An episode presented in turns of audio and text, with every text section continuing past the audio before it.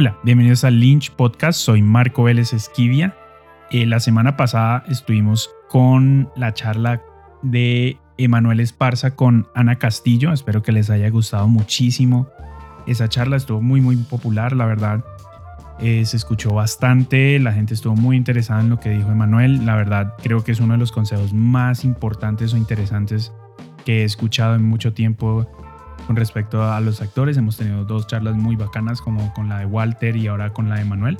Creo que les puede traer mucho, mucho a no solamente a los actores, sino también a directores, productores, entender muy bien el trabajo del actor, creo que es muy, muy importante. Y obviamente, pues la primera parte de las 15 cosas que odio los festivales de cine también fue algo muy importante que se escuchó y, la verdad muchas, mucha gente me dijo que, que pensaba igual. Entonces, pues quería traerles la segunda parte de las 15 cosas que odio de los festivales de cine. Creo que es importante hablar de, de esto. Mientras tanto, eh, antes de empezar, quisiera como contarles que en la plataforma de góticotropical.co puedes ver el primer cortometraje de María Claudia Blanco, que es una directora colombiana. La verdad, hemos trabajado juntos desde el 2014 en diferentes, en diferentes proyectos, en cortometrajes. Ella fue la primera asistente de, perdón, de cámara, primera asistente de cámara en mis películas Afuera del Tiempo y en Psicosexual, que ahorita estoy literalmente ahí en el computador del fondo, estoy exportando VFX Pools para, para VFX, porque pues hay como unos 50 planos de, de VFX. Entonces vayan a ver el cortometraje en góticotropical.co, se llama Ave María y creo que es un cortometraje increíble. Eh, lo hizo cuando estábamos en la, en la escuela de cine y creo que pueden, le podrían gustar a ustedes mucho. Es nuestro primer cortometraje gratuito en la plataforma y pues esperamos poder traer mucho más contenido ahí para que puedan, para que puedan verlo y disfrutarlo. Entonces pues seguimos con la segunda parte de las 15 cosas que odio de los festivales de cine.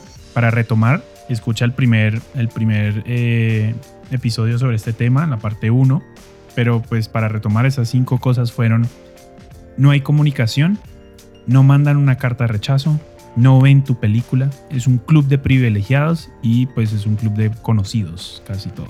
Y seguimos con, digamos, con la sexta, eh, estamos buscando las mejores películas.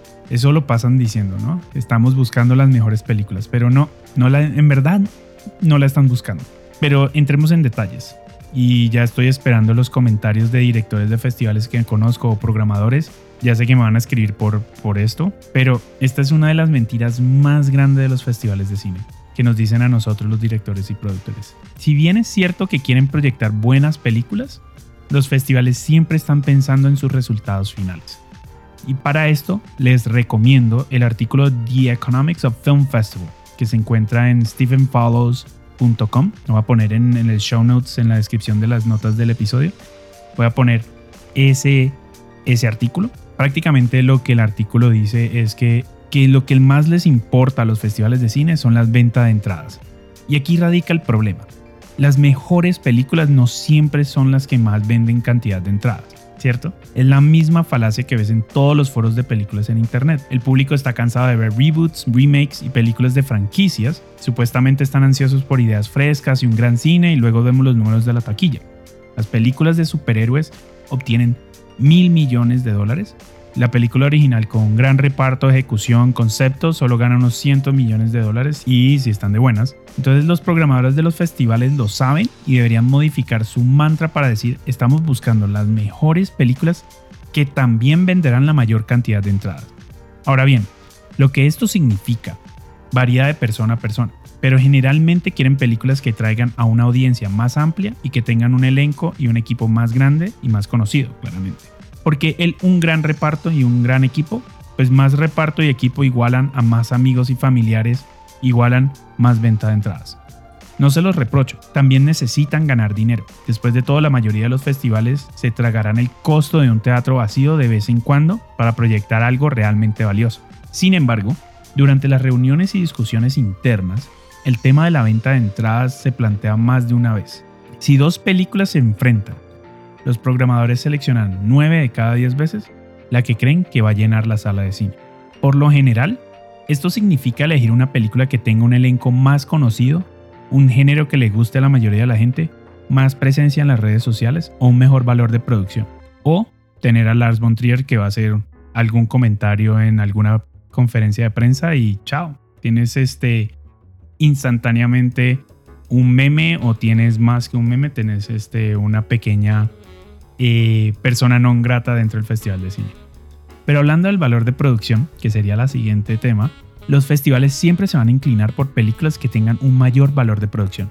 Esto no significa siempre una, una cinematografía más atractiva, pero es una combinación del tamaño del reparto, las ubicaciones de la película, las locaciones de la película y el aspecto general de la película. Esta es una de las pocas áreas en las que una historia increíble supera el tamaño de la película, pero sin embargo, en general, los festivales se van a mover hacia una película con más cosas en ella, ¿no? ¿Es tu película un drama contenido con un par de personajes y una trama simple? Ni siquiera les va a interesar. Entonces, no importa qué tan buenas sean las actuaciones o qué tan bien escrita esté la película, si otra película tiene efectos más grandes o una, o una locación más exótica, te van a quitar de su parrilla o no te van a programar. No estoy diciendo que el valor de producción garantice que vas a entrar en un festival de cine, pero seguro que ayuda. En igual de condiciones, los programadores sienten que cuanto más grande es una película que proyectan, más valor tiene su propio festival. Como dije, ese es uno de los puntos raros de esta lista en la que una excelente historia ganará sobre una película llamativa. Pero no puedes dejar eso al azar. Y si no, miren el listado de películas que siempre están en la selección oficial de, de Cannes o Berlín o Venecia. Miren los presupuestos de las películas y miren cómo se ve. Otra cosa que nos dicen todo el tiempo es que quieren historias, ideas, voces, películas únicas, ¿no? Sinceramente creo que los programadores creen honestamente esto. Si bien la mayoría de las cosas que dicen los programadores son mentiras o verdades superficiales, creo que este es un caso de intención versus acción. En el fondo de mi corazón, cuando escucho a un programador decir que quiere voces únicas e ideas originales, quiero creerles. Sin embargo, en la práctica rara vez es el caso. ¿Por qué? Porque los programadores son personas y las personas son criaturas de hábitos. ¿No me crees? Está bien y es discutible. Pero te desafío a que busques los cinco festivales más grandes en Colombia o en Estados Unidos o en el mundo entero y mira los trailers de las elecciones oficiales de los últimos tres años. La mayoría tiene el mismo tono, estilo, tema. Y ese tono, estilo, tema se repite año tras año con muy poca variación. Si bien los programadores pueden desear nuevas cosas y puntos de vista, a menudo se apegan a lo conocido. Como dije, los programadores son personas. A la gente le gusta lo que le gusta. Entonces, los programadores están cansados y amargados con el proceso.